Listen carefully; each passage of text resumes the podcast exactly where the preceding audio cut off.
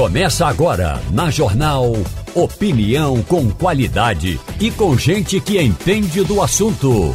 Com Igor Maciel, Eliane Cantanhede, Romualdo de Souza e os jornalistas do Jornal do Comércio, deixando você bem informado.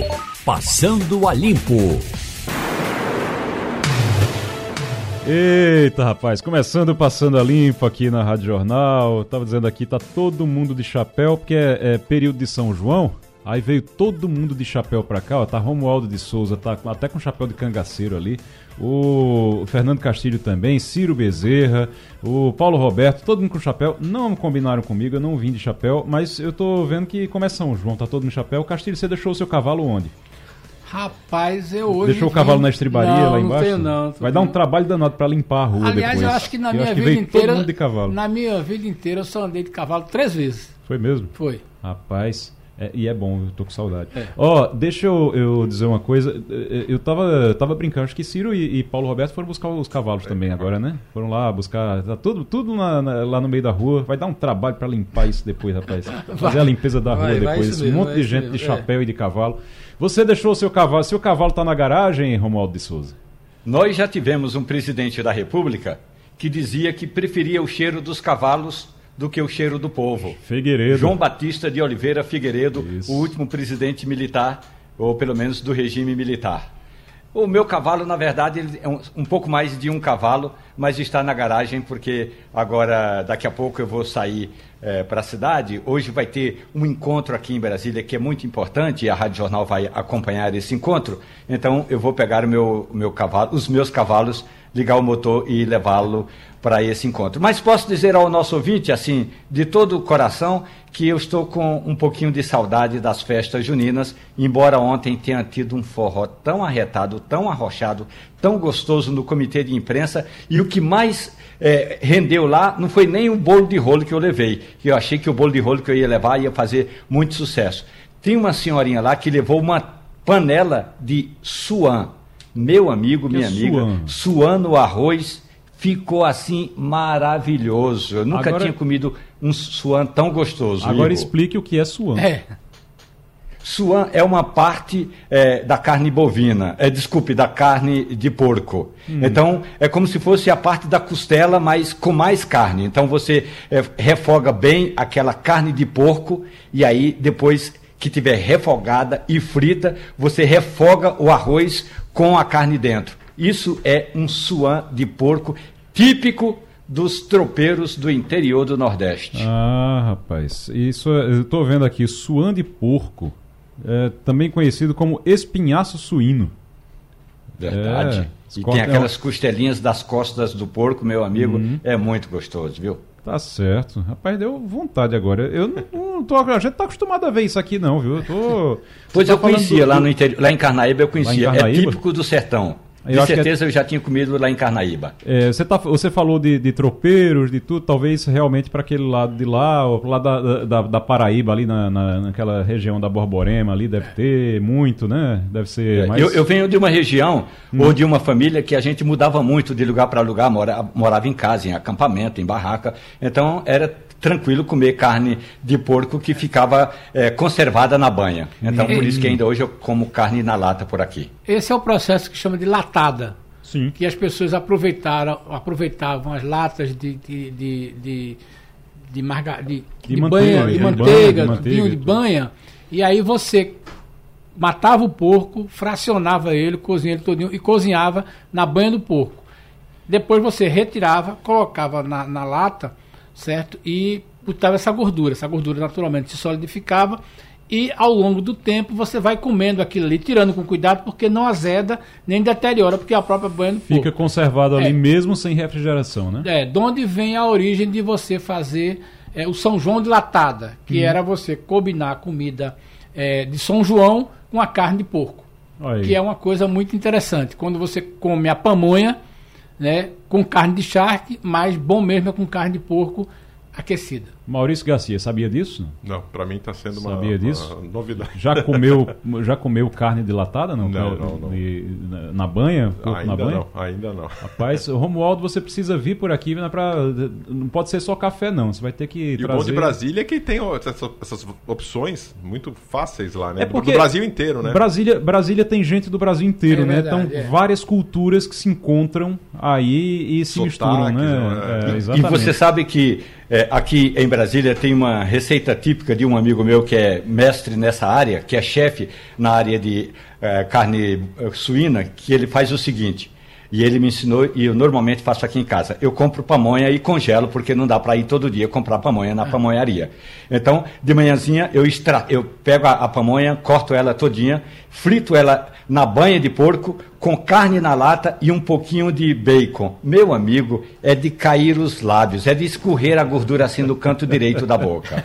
Pamonha frita, com carne na lata, banha e um pouquinho de bacon. Ô Romualdo, agora me diga uma coisa. Qual é a situação de Jair Bolsonaro? Porque eu sei que ele, ele pode até estar se alimentando bem por aí, em Brasília e tudo, comendo a, a pamonha e a carne na lata, né? Que você estava dizendo, comendo pamonha Isso. e carne na lata, bom, ótimo. Mas a situação dele eleitoral não tá boa não, né? É, eleitoralmente não, mas o ego dele ontem foi afagado. De, manhã, de manhãzinha, o ex-presidente saiu daqui do Jardim Botânico em Brasília, pegou um avião e foi até Porto Alegre, no Rio Grande do Sul, no encontro promovido pelo PL, o Partido Liberal, legenda que é, aqui Bolsonaro é filiado e legenda que banca o ex-presidente. Chegando lá, ele foi recebido aos gritos de mito e uma grande faixa o ex mais amado do Brasil. Ou seja, na política também o povo faz gracinha, porque ex não é sempre tão querido assim, mas no caso de Bolsonaro é o ex mais querido do Brasil. O ex-presidente eh, já se resignou. Até porque o relatório do ministro Benedito Gonçalves foi contundente e o parecer do Ministério Público Eleitoral não deixa dúvidas. Jair Bolsonaro teria cometido mesmo crime eleitoral e por isso deve ficar inelegível por oito anos. E aí é, até é bom dizer que o advogado de defesa de Bolsonaro, Tarcísio Neto, disse o seguinte: minha gente, senhor presidente, o encontro do presidente Jair Bolsonaro com os embaixadores foi um encontro franciscano. Água, suco e um pão de queijo. A gente pode até imaginar que o presidente, naquela época, queimou a largada.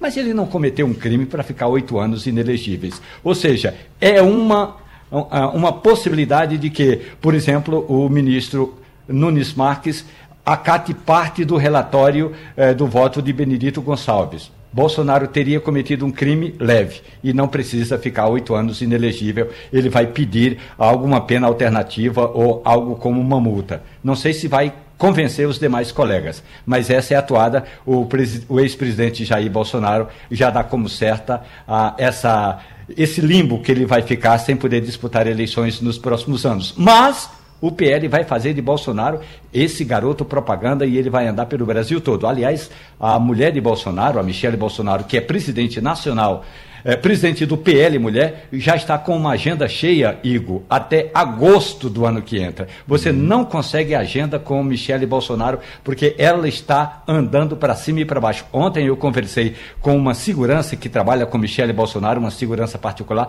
e ela me disse: Romualdo a mulher anda para cima e para baixo, a gente já está ficando doida. E olha que nós ainda estamos em junho, um ano antes das, das eleições. Ô Romualdo, só para a gente é, esclarecer isso, depois a gente vai voltar a falar no assunto Bolsonaro, porque ele provavelmente vai ficar inelegível, como o Romualdo disse. É, a dúvida talvez seja só o placar. Ninguém sabe se vai ser 6 a, a 1, se vai ser 5 a 2. Tem aí a, a, a possibilidade de um segundo voto a favor de Bolsonaro, mas é, a dúvida é só o, o placar. Agora, a partir de quando é que valem os oito anos? Que eu fiquei na dúvida em relação a isso. Vale a partir do, da condenação dele agora ou vale a partir da eleição anterior? Porque se for da eleição anterior, ele poderia ser candidato oito anos depois. Então, em 2030, ele poderia ser candidato, não é isso? Mas Essa dúvida foi de hoje- sanada pela Justiça Eleitoral Ah. no caso de uma vereadora do da, da cidade de Luzia, ah, desculpe, de Cristalina, no estado de Goiás. A vereadora foi condenada eh, no- antes de, de tomar posse, mas ela já estava diplomada. Ela conseguiu um liminar e tomou posse. No segundo dia de mandato, ela foi novamente afastada e passou quatro anos lutando para se manter eh, na política e finalmente a sentença saiu dois dias antes de terminar o mandato dela. Ela foi condenada a quatro anos de inelegibilidade. Portanto, conta-se esse prazo a partir do dia em que é promulgada a sentença.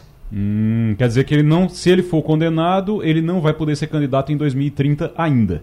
Ainda não, mas aí o Bolsonaro disse o seguinte: olha, eu também não tenho muita expectativa. Eu, eu já estou ficando velho, disse o presidente. Ele não usou a palavra velho. Eu já estou, já estou ficando cansado, já estou eh, batido na política. Acho que, sem manter muita expectativa, daqui a pouco eu também já não vou mais nem disputar as eleições daqui a oito anos. Portanto, eh, oito anos depois de promulgada a sentença. E a promulgação da sentença tem a ver com aquilo que a gente comentou ontem aqui com o, doutor, com o advogado Kumaru. É, a sentença só sai depois que sair o acórdão, que é uma ata do julgamento, porque aí depois que sai a ata, meu amigo, a sentença tem que ser cumprida. Então, cumprindo sentença, sendo condenado, Bolsonaro só poderia, teoricamente, ele disse que não, não vai, mas só poderia ter, ser candidato novamente lá para 2032, quando vai ter eleição de novo, depois da, da- de 2030.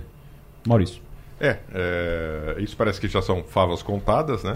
Mas com certeza é, a influência dele na próxima eleição municipal vai ser muito decisiva ainda, independente de- da condenação dele dele ser candidato.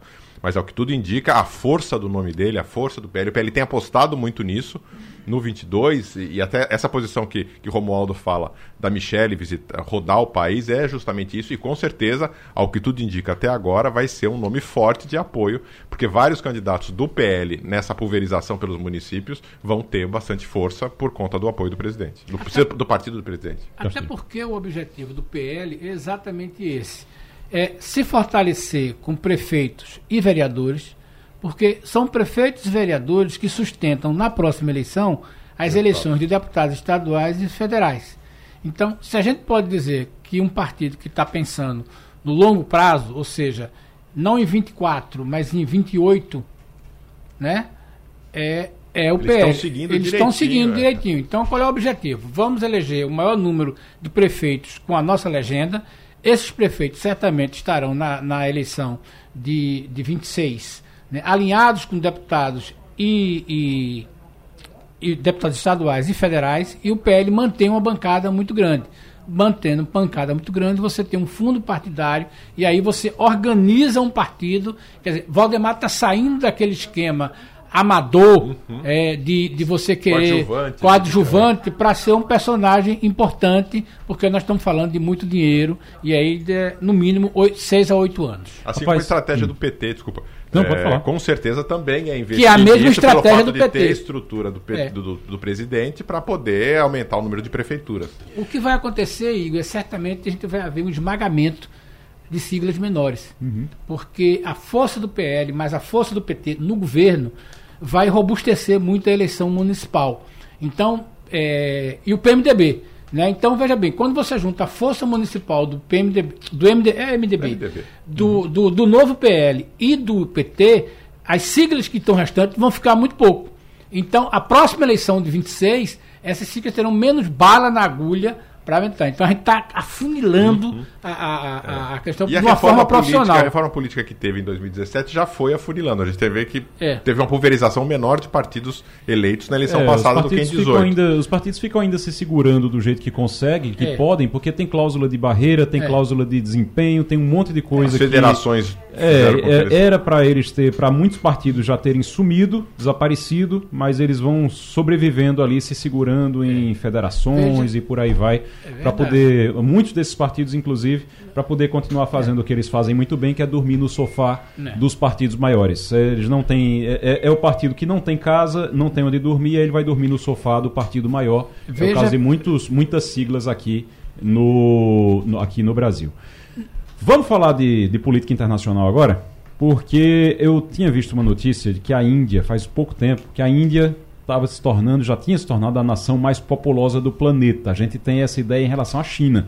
A China é o país que tem mais população. Não, é a Índia. É a Índia se tornou, isso é passado já, a Índia se tornou a, a nação mais populosa do planeta e está experimentando uma boa fase na economia também, uma recuperação econômica.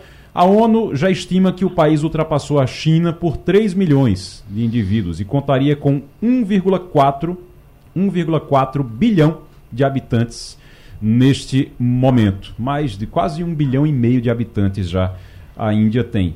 E ontem aconteceu, essa semana tá, aconteceu uma visita do ministro da Índia, do primeiro-ministro da Índia, ao presidente Joe Biden nos Estados Unidos. Até foi citado aqui que teve yoga lá na frente, da, da, lá, lá, em Washington, foi bem.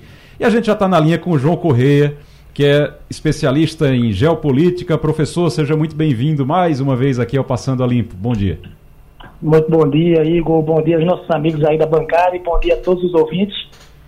O senhor faz yoga, não? Faço não. Eu fui convidado por um por uma ex-aluna para fazer uma hot yoga. Uhum. Eu digo, olha, eu nunca consegui fazer yoga fazer yoga no calor como se fosse numa sauna. É, numa sauna. Aí eu declinei do convite. Ah, tá certo. Mas uh, o primeiro-ministro foi fazer yoga lá nos Estados Unidos e não foi só fazer yoga não, né, professor? Ele foi fazer negócios. Eu fazer fiquei negócios. impressionado com a, a, recepção dada ao Modi, né, que é o primeiro-ministro da, da Índia, muito semelhante a outras recepções dadas a figuras históricas como Benjamin Netanyahu, primeiro-ministro de Israel, Nelson Mandela, ex-líder sul-africano que colocou fim ao apartheid, o próprio Winston Churchill, é, ele se dirigiu, o Modi é um dos poucos políticos do mundo, dos poucos líderes mundiais que se dirigiu ao Congresso dos Estados Unidos por mais de uma ocasião. E não é por acaso. Índia caminhando aí para ser a quinta maior economia do mundo, maior população do planeta, ultrapassou recentemente aí a China mercado consumidor pulsante e é um país que está se equilibrando nesse contexto da guerra entre Rússia e, e, e, Ucrânia. O que é que a gente pode tirar dessa visita? Qual, qual é o interesse principal dos Estados Unidos? Claro, é aproveitar essa, essa população, é aproveitar esse mercado consumidor. Mas tem um interesse também geopolítico ali relacionado à, à guerra, à influência da Rússia também, ou é só dinheiro? Não, sem dúvida. É pragmatismo puro, política econômica, corrida armamentista, tudo que a gente possa imaginar. Seguinte, a Índia, no contexto da Guerra Fria, ela declarou neutralidade. Na época do pós-segunda guerra, até os anos 90, a Índia ela batia na mesa e dizia que era um país neutro. Só que a gente sabe, nós que estudamos e fazemos análise no dia a dia, que a Índia se aproximou da extinta União Soviética tanto que a Índia é uma potência nuclear, desenvolveu a bomba atômica com ajuda com tecnologia soviética, enquanto naquela época os americanos tinham uma grande aliança com o Paquistão. Lembrando que Índia e Paquistão são dois rivais históricos, disputam uma área chamada de Caxemira. Falando da atualidade, a Índia se aproxima dos Estados Unidos porque a Índia quer renovar seu arsenal militar de defesa. Hoje a tecnologia militar da Índia é muito ligada à, à Rússia, ela quer, de certa forma, diversificar.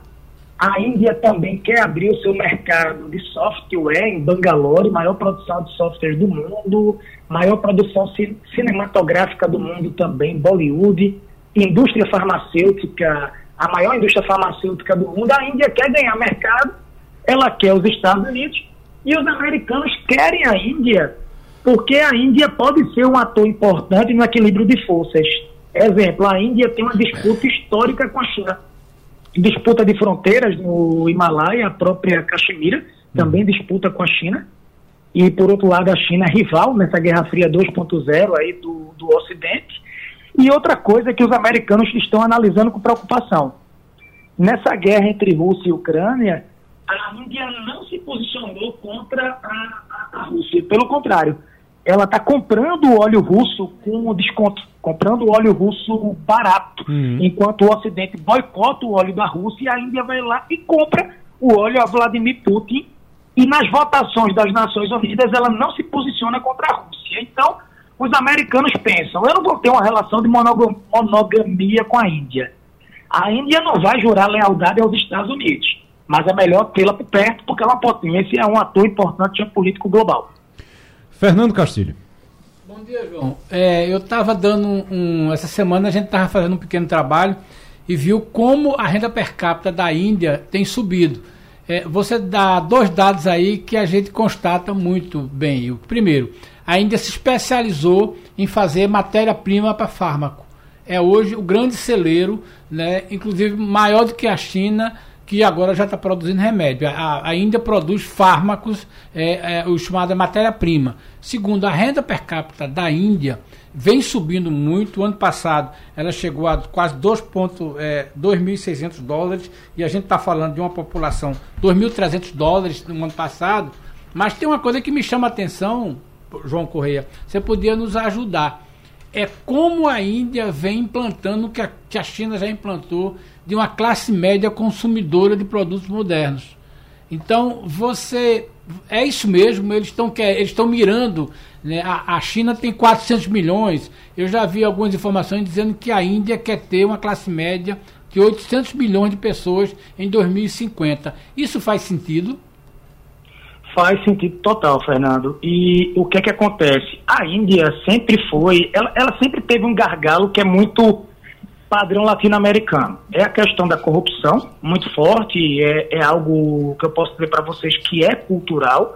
E, para além da corrupção, a questão da desigualdade. Lá na Índia, historicamente, você tem um cara que é milionário, bilionário, muito, muito rico, e tem a extrema pobreza. E a Índia está buscando aí formar uma classe média, porque é essa classe média que poderá ser um motor do ponto de vista quantitativo para o mercado interno. A gente sabe que os tigres asiáticos, a Ásia cresceu é, baseado em plataformas de exportação.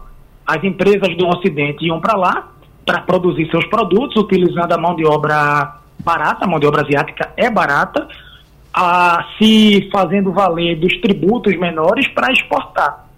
Mas a Índia, a Índia e, e a China querem mudar essa visão, porque tem quase 40% da população do mundo.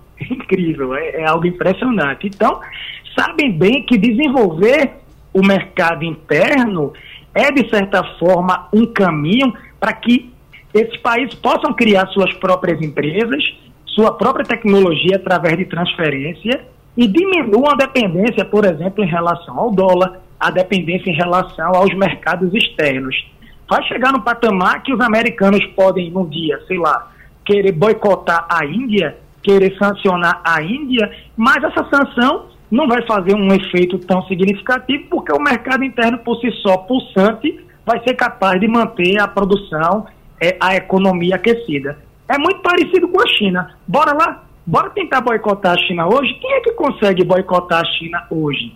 É difícil, porque eles têm um mercado consumidor interno pulsante. Então faz é, sentido essa, essa ótica, essa ideia deles.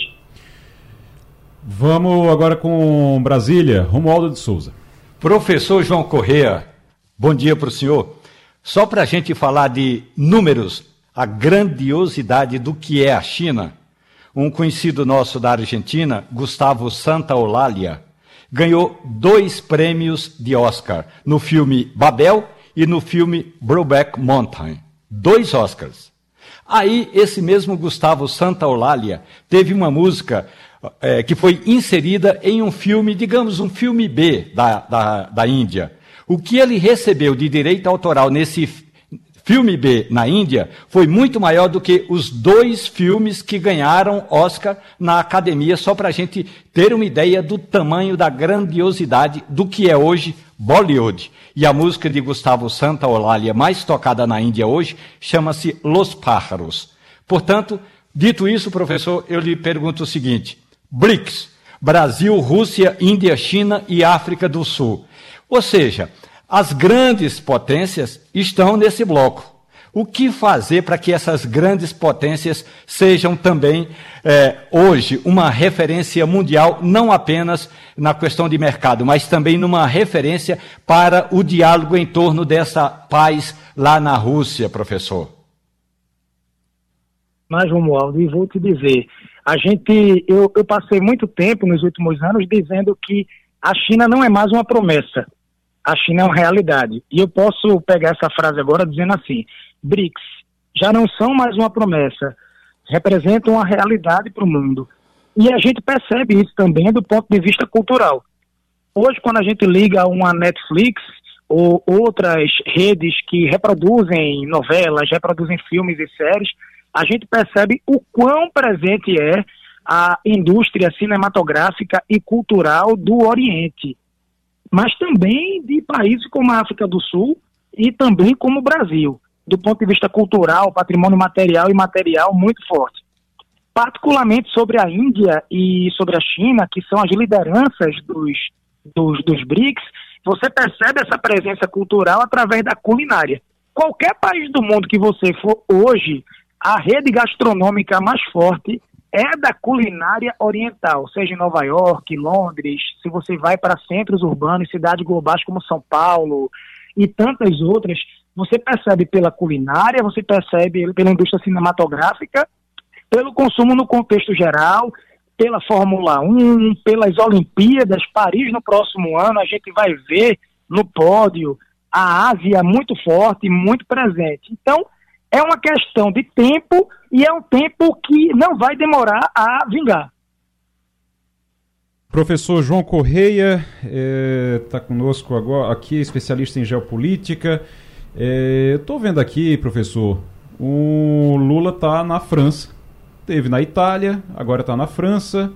E me chamou a atenção aqui ele confrontando potências e falando de é, é que a ONU, o, o, Banco Mundial e o FMI precisam rever o funcionamento.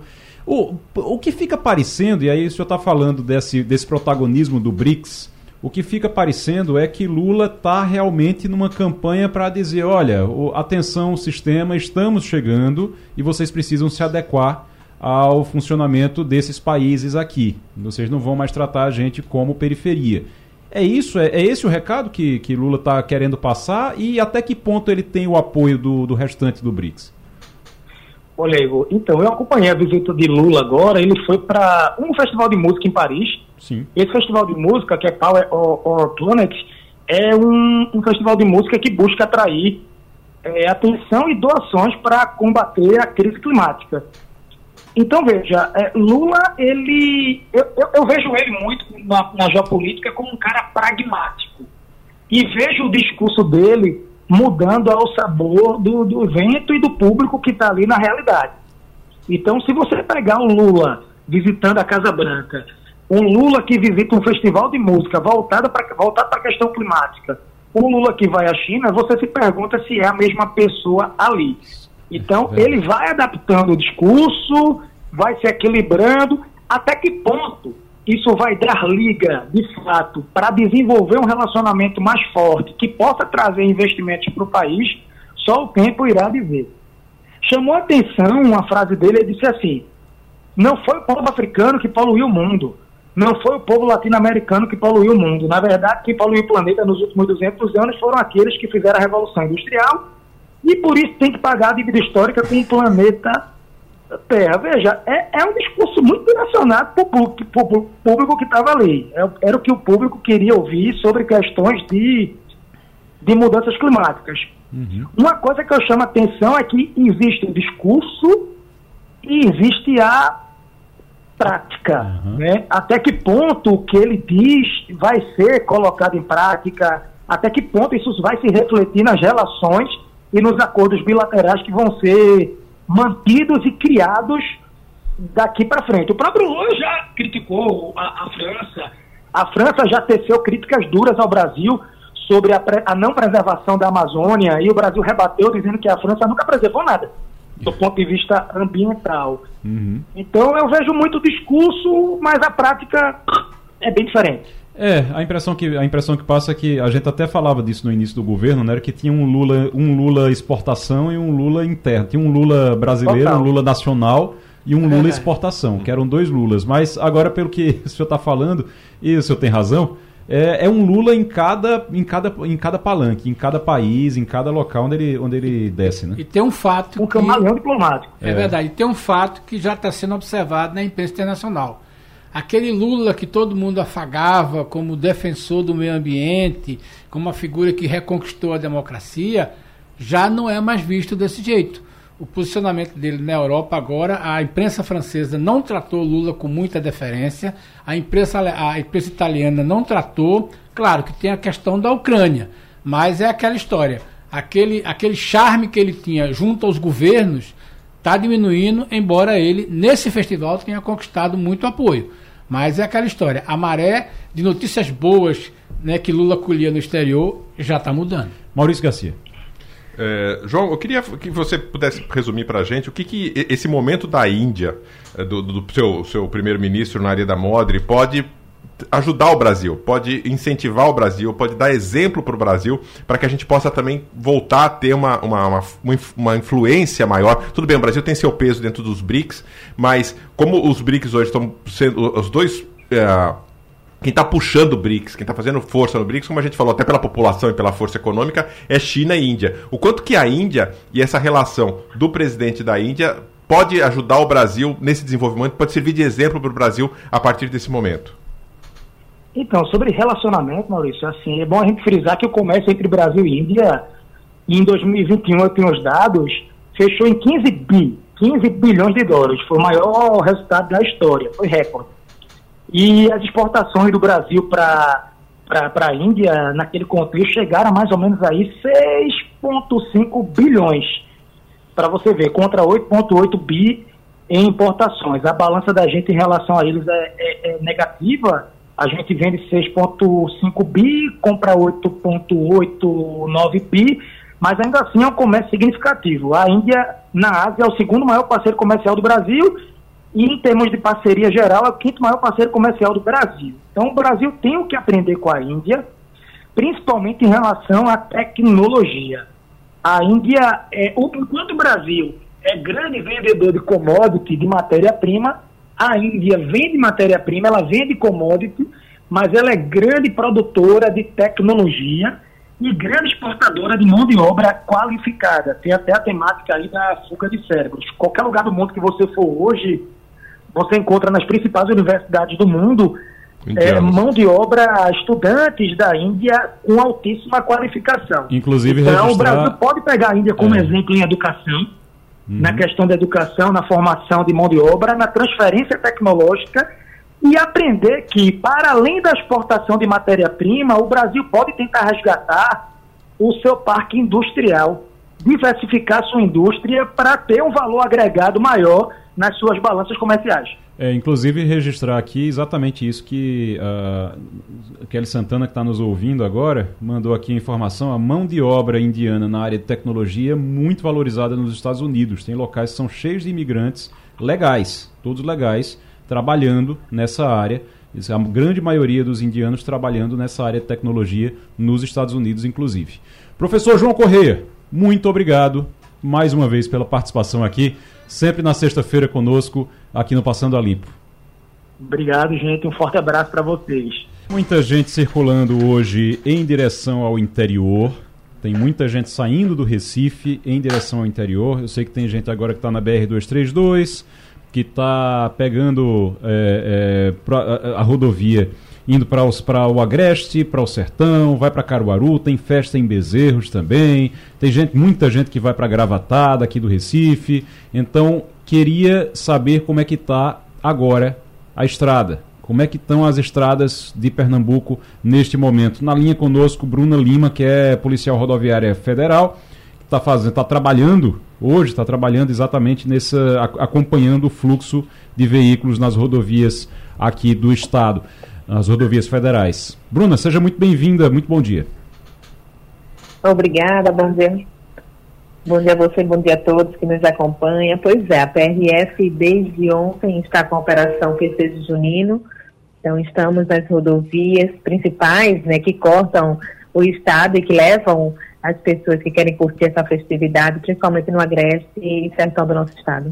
O que é que a gente tem de balanço nesse momento, Bruna? Da, da dessa, acho que vocês estão fazendo uma operação especial agora para o São João?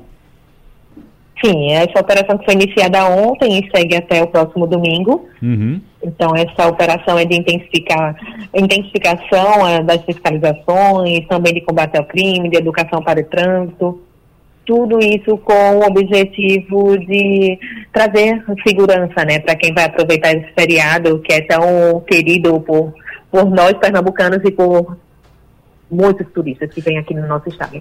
É muito importante a saída do Recife aqui. O pessoal se preocupa muito com a saída do Recife, de ficar preso em engarrafamento, horas e horas. Eu, eu lembro, faz muitos anos isso, mas eu lembro que uma vez eu passei oito horas oito horas para chegar a Caruaru, uma vez saindo aqui do Recife, num dia 23, que era o dia mesmo do São João, a véspera do São João. Eu passei oito horas, eu saí daqui, eu, tô brincando não, rapaz, eu saí daqui me, ao meio-dia.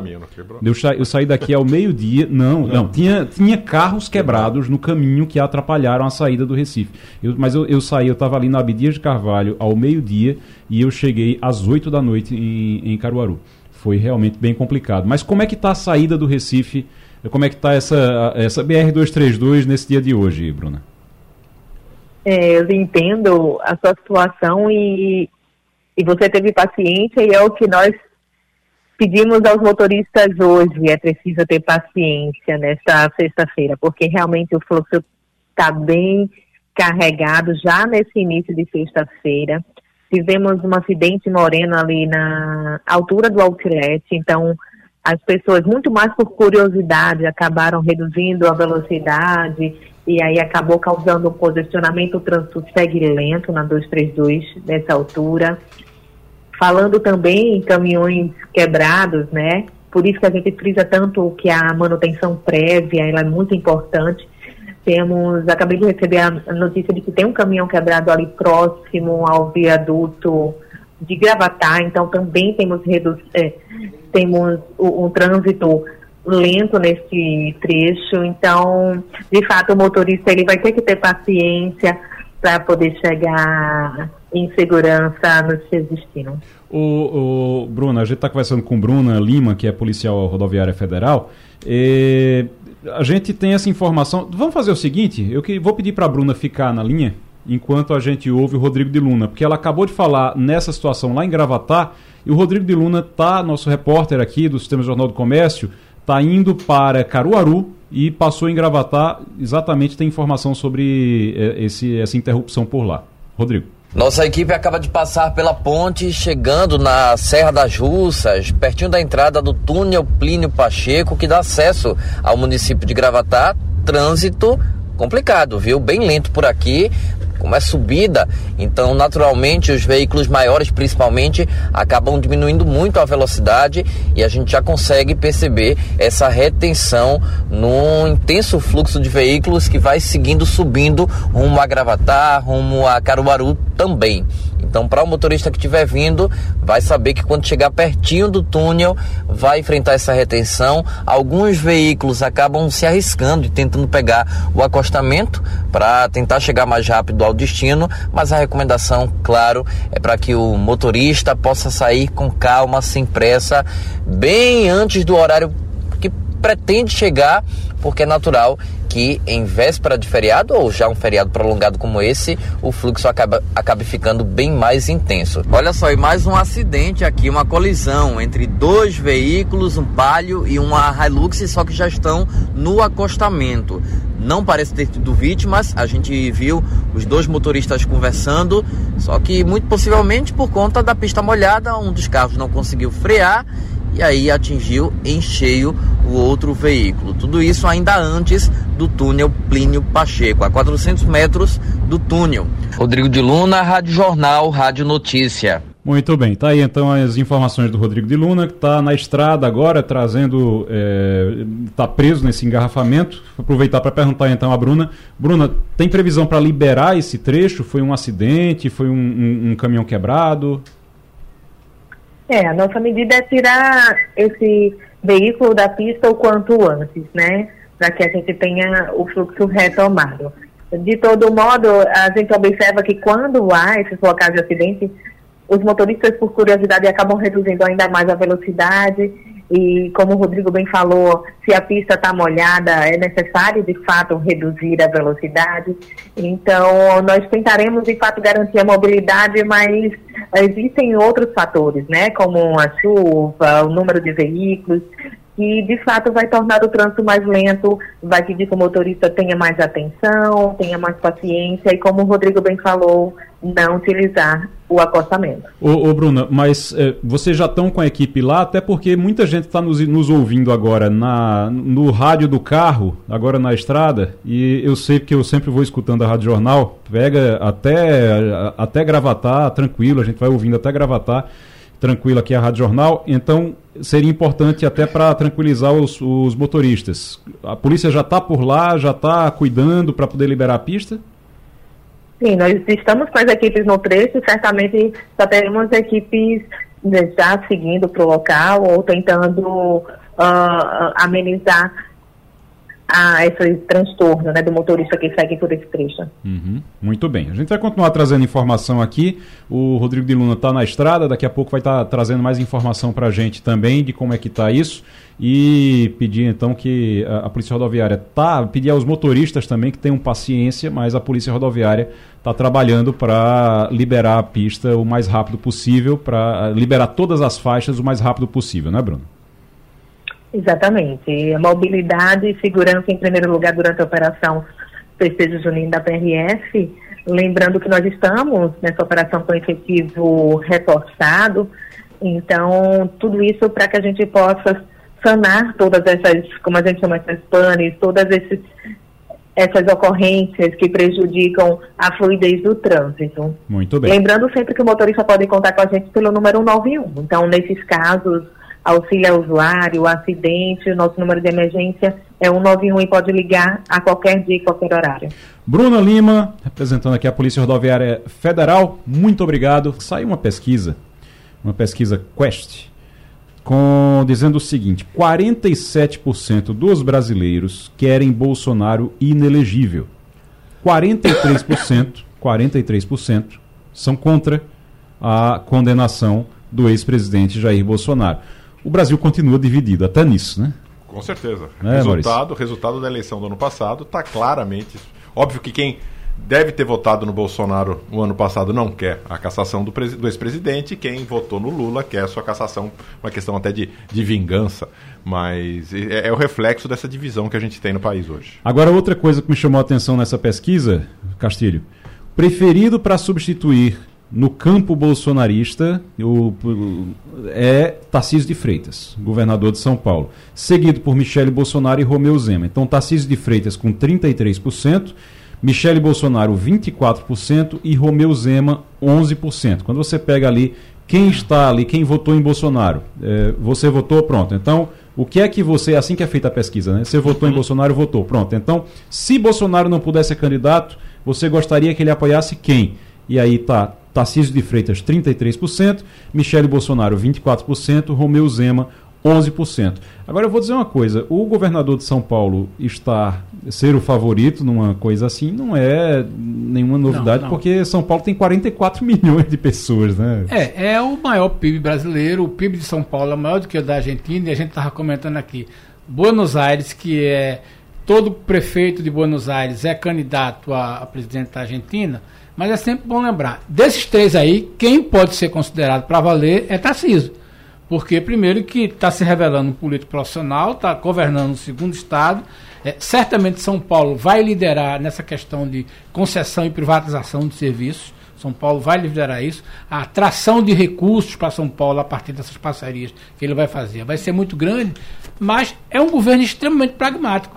Tarcísio está se revelando e, veja bem, a cada vez mais a gente está deixando de olhar Tarcísio é, como homem de Bolsonaro. Até porque ele usou essa informação, mas veja bem, quem liga hoje o nome Bolsonaro é a Michele, que certamente, com todo respeito, não é uma candidata que a gente considera assim para a presidência da República para valer. É um nome que está ali, é um nome que está disponível. E Romeu Zema, na medida que passa, ele vai perdendo densidade. Ele vai perdendo densidade. Então, eu acho assim, olhando do ponto de vista econômico, né, que é a minha praia, é, Tarciso é um candidato, primeiro porque é governador de São Paulo. Segundo, porque São Paulo é o segundo orçamento do Brasil. Depois é a capital, é São Paulo capital. E o governo de São Paulo está se distanciando, está diferenciando dessa, dessa, dessa linha de que era um governo, uma linha auxiliar de Bolsonaro. E, e tem uma questão seguinte: hoje os bolsonaristas estão muito insatisfeitos com Tarciso, porque eles achavam que seria uma sucursal de Brasília do bolsonarismo. E, governador, governador, como diria o doutor Roberto Magalhães, ninguém governa governador. Eu acho que estão nisso. Agora, se a gente pegar desses três aí, eu acho que quem está no jogo para valer é Tarcísio. É, sim, sim, eu, eu, também acho, mas eu acho que o, o ponto que chama atenção é o desempenho de Michele Bolsonaro ah, aí por conta é. do bolsonarismo, porque Zema também, se a gente pegar o, o peso de Minas, também é. não é pequeno. É, eu, e Zema está queria... no seu segundo mandato. Exatamente, mas é exatamente isso, até puxar Romualdo para esse assunto também. Eu acho surpreendente Michele Bolsonaro estar ali, porque você tem o governador, os governadores dos dois maiores estados do país. Claro você tem. Ela, tá, e ela está ali no meio ali do, dos governadores com maior, as maiores populações. Dos ela traz o bolsonarismo maior... raiz. É, né? exato. Então você tem ali Tarcísio de Freitas, você tem Romeu Zema e no meio de tudo está Michele Bolsonaro ali, que não é governadora de nada, né, Romualdo? É, o problema do Tarcísio de Freitas é o passado. Ele foi diretor do DENIT no governo Dilma Rousseff. O DENIT é o Departamento Nacional de Infraestrutura. Ele foi ministro do governo de Jair Bolsonaro. Então ele quer se ver livre da pecha do bolsonarismo e colocar um rótulo de um grande, e é isso que ele quer ser, um tocador de obras. Ele já chegou a dizer uma vez, é, numa reunião do Ministério na gestão do presidente Jair Bolsonaro, que muita gente dizia que ele tinha um quê de JK, Juscelino Kubitschek, o homem que fez o Brasil em cinco anos, é, em cinco anos o que muita gente não fez em, em 50. Com todo exagero, o Tarcísio Gomes de Freitas é muito mais moderno do que Romeu Zema. E ele não tem nenhuma diferença é, do Tarcísio do passado no DENIT e do Tarcísio ministro. Ele é um tocador de obras, é alguém, é um político que recebe a todos de oposição à situação. Outro dia eu estava conversando com o um prefeito da cidade de Marília, que é a oposição a Tarcísio, hum. e ele me disse o seguinte: eu fui ao palácio na hora exata, o homem recebe a todo mundo. Portanto, isso é um bom sinal. Já Romeu Zema tem dificuldade, inclusive, de cumprir agendas. E no caso de Michele Bolsonaro, por enquanto, está a favor dela o sobrenome, porque ela vai trabalhar mesmo é, para aquela tarefa que o PL está reservando a ela fortalecer a bancada feminina nas ou as bancadas, né, nas câmaras de vereadores e na quantidade de prefeitas que serão eleitas no ano que entra. Diandra Monteiro tem informação sobre milho. Vocês gostam de milho? Gosta de milho, Maurício? É bom o milho, né? Muito, muito. Vamos lá, Diandra Monteiro. E no Mercado das Mangueiras, no bairro de Prazeres, em Jaboatão dos Guararapes, muita gente amanheceu na busca pelo milho. A gente encontrou a dona Irene Cavalcante, que é dona de casa, tá levando milho. Com certeza. Fazer para as crianças, para as crianças, para todo mundo que tiver. Vai fazer o que com esse milho hoje? Canjica, fazer canjica. Tem que ter uma canjica na festa junina. Canjica, a primeira canjica. E achou o que do milho? Tá bom. Fez uma pesquisa de preço? É, qual o preço, né? O preço, vai pelo preço, porque por aí tá por 50 reais. Aqui tá 40, tá, tá, mas vai diminuindo, a gente vai procurando quanto tem menor, né? Tem menos, né? O dinheiro não dá. O porteiro Reginaldo da Silva também veio aqui no mercado e aí encontrou o milho. Encontrei, bom demais, viu? Ótimo, 100%, aí. Vale a pena comprar, vem aqui em prazer aqui, gente. Tá levando medida. uma mão de milho pra casa? Uma mão de milho pra casa, 40 reais, vem embora. Fez uma pesquisa no preço, o melhor valor foi esse. O melhor valor foi esse, exatamente. Mas vale a pena. Bom São João pra vocês aí, tudo de bom. Vai reunir a família toda, né, Todo dia comendo um milhozinho, um bolinho, não é isso? Fora a bebida. Só milho e pronto. o comerciante Genilson Feliciano Alves, que atua aqui no Mercado das Mangueiras em Prazeres, diz que esse ano a venda foi boa. Tá sendo boa, tá. Graças a Deus tá sendo boa. Uma surpresa hoje de manhã, tanta gente vindo procurar o milho de última hora, você já esperava? Não, a gente já esperava já, porque cada o preço dele. Porque toda vez à tarde, como diminui, o aumenta. Aí aumenta, aí sobe para 80, 100 Aí eu, já o meu não, o meu eu boto, o preço que dá pra eu ganhar, eu boto, que eu trabalho de inverno a verão aqui e trabalho o ano todo. Já é de pai pra filho aqui, já é. Tá saindo a quanto a mão do milho? Agora tá saindo a 40 real. Então, quem quiser, venha hoje, já aproveita a oportunidade. Vim hoje agora de manhã, porque à tarde a tendência dele é aumentar. Diandra Monteiro, Rádio Jornal, Rádio Notícia. Olha aí, então, milho, milho é bom cozido, milho é bom pra fazer canjica, pra fazer pamonha. Dá um trabalho danado, mas Dá, é, é. Mas, só, só é bom quando é feito com milho mesmo, né?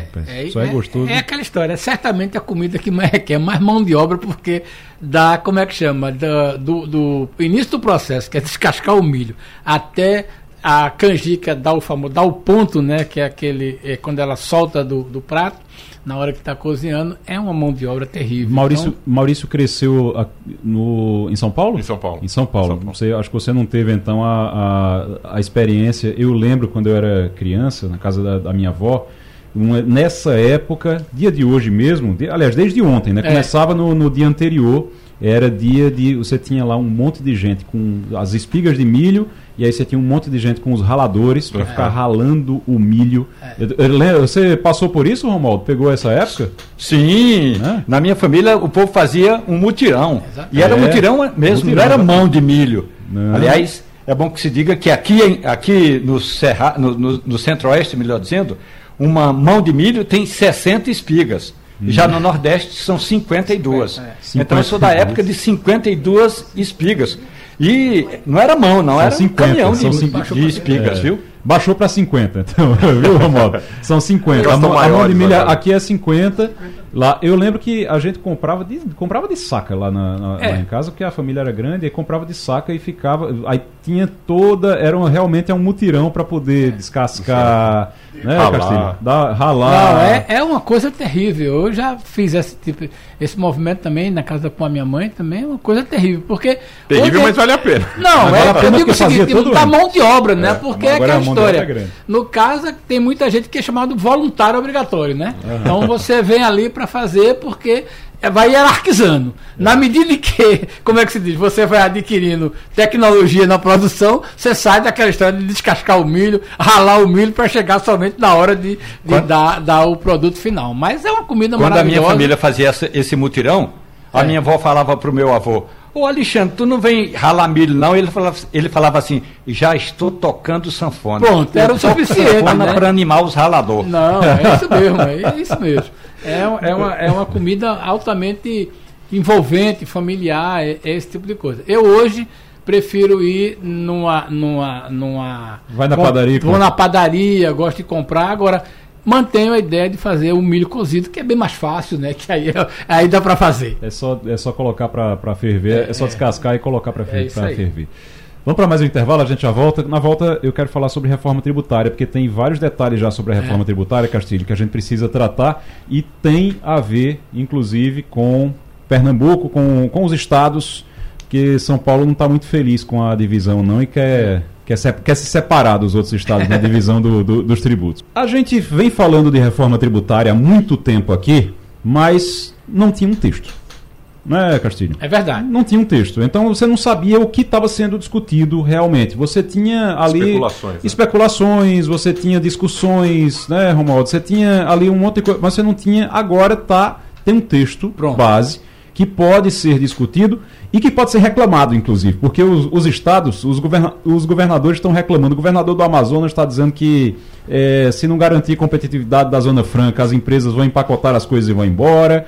Está dizendo, o governador de São Paulo já está dizendo que quer separar a arrecadação dele da dos outros estados. O do Pará também está dizendo isso. Disse, olha, não dá para juntar tudo num bolo só, porque eh, a arrecadação de São Paulo é muito grande, eu não quero ficar to- não quero que fique tudo junto.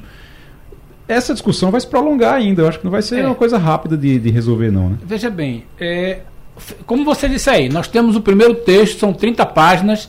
Certamente o final de semana vai ser para governadores, tributaristas, analistas e, como é que chama, funcionários da Receita e auditores vão se debruçar sobre ele. Vão ver o que é que tem de fato.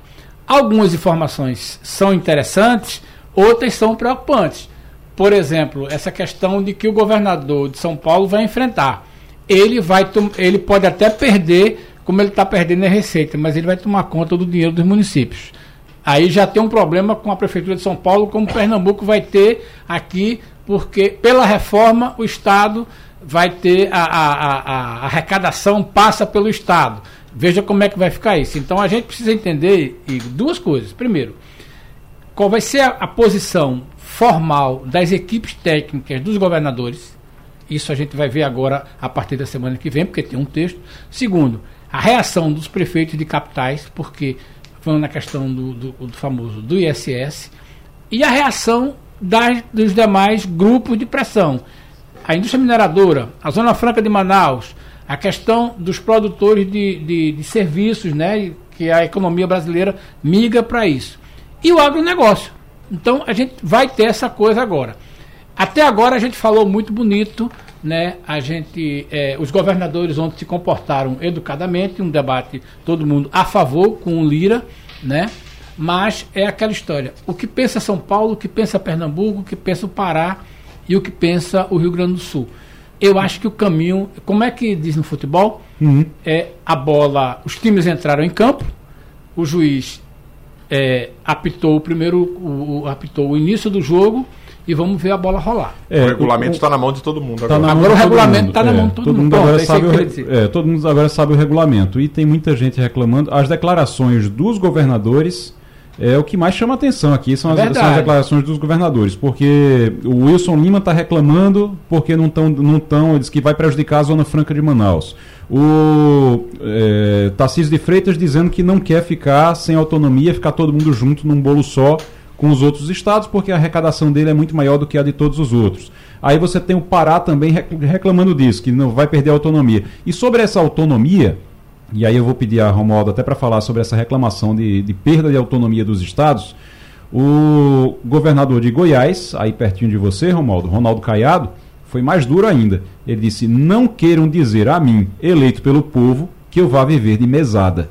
Segundo ele, ele disse, não vai ficar vivendo de mesada, que ele quer autonomia. acontece na pra- que é o que vai vai acontecer na prática, hein, Romualdo? E um detalhe importante: Ronaldo Caiado ontem pediu a palavra para dizer o seguinte: que está tudo errado. É importante fazer a reforma tributária. Mas antes de fazer a reforma tributária, tem que se dizer essa reforma tributária é para que Estado? Estado de, em, em termos de organização. É, até agora não foi feito o tal do pacto federativo, nem o tal do acerto de contas, ou encontro de contas. E segundo eh, o governador de Goiás, esse encontro de contas, que seria mais ou menos assim: quem deve a quem? Quanto é que o governo federal, quanto é que a União deve aos estados? Quanto é que os estados devem à União? E aí vai descendo. Quanto é que as prefeituras devem à União e aos estados e vice-versa? Portanto, o Ronaldo Caiado disse: olha, essa reforma tributária é importante, mas o pacto federativo seria mais urgente. E aí todo mundo ficou calado, porque a reforma tributária já está em andamento. É verdade. Maurício, o que é que o que é que a gente pode esperar dessa reforma tributária ainda? O que é que a população está acompanhando isso? A população acompanha isso? Não, a população não está entendendo absolutamente nada. Está esperando para ver, justamente, se, se os governadores receberam ontem o, o regulamento do Uhum. jogo, Imagina a a população não população. tem noção nenhuma do que, que vai ser. Então, vai esperar para ver, até para depois de implementado, se vai ser bom ou se vai ser ruim. Então, a- o nível de compreensão da população como um todo, do, do brasileiro médio, é baixíssima. E E, e não é uma crítica a ele, Não, pelo, pelo não. contrário.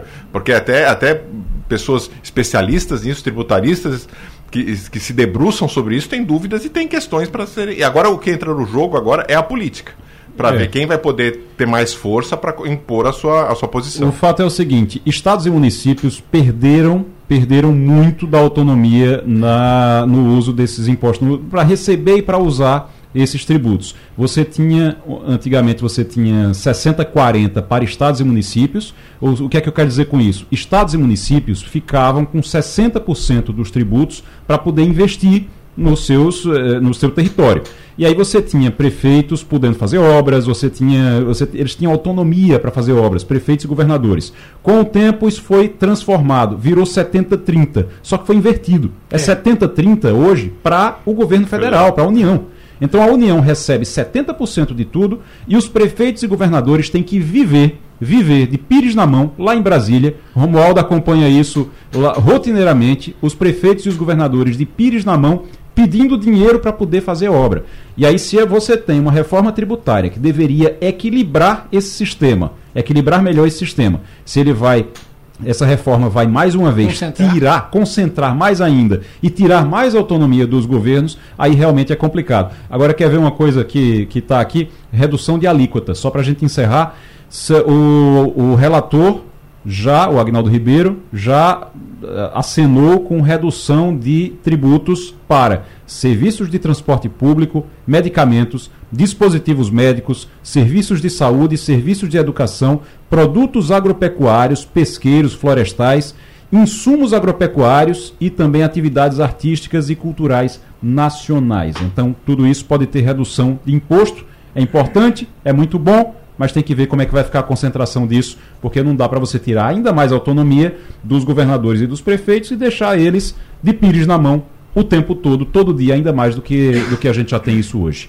Muito obrigado a todos. Eu, a dica de hoje de todo mundo é São João. É São, São João. Então não tem. Vão dançar forró, quem tiver condição de dançar forró, ou vão escutar forró, quem, quis, quem quiser escutar forró, ou vão descansar, mas vão aproveitar um pouquinho essa época, que é uma época clima. bonita, uma época do Nordeste, e aproveita esse clima também.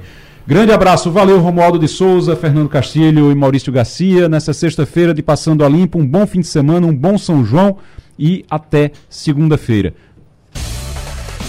A Rádio Jornal apresentou opinião com qualidade e com gente que entende do assunto. Passando a Limpo.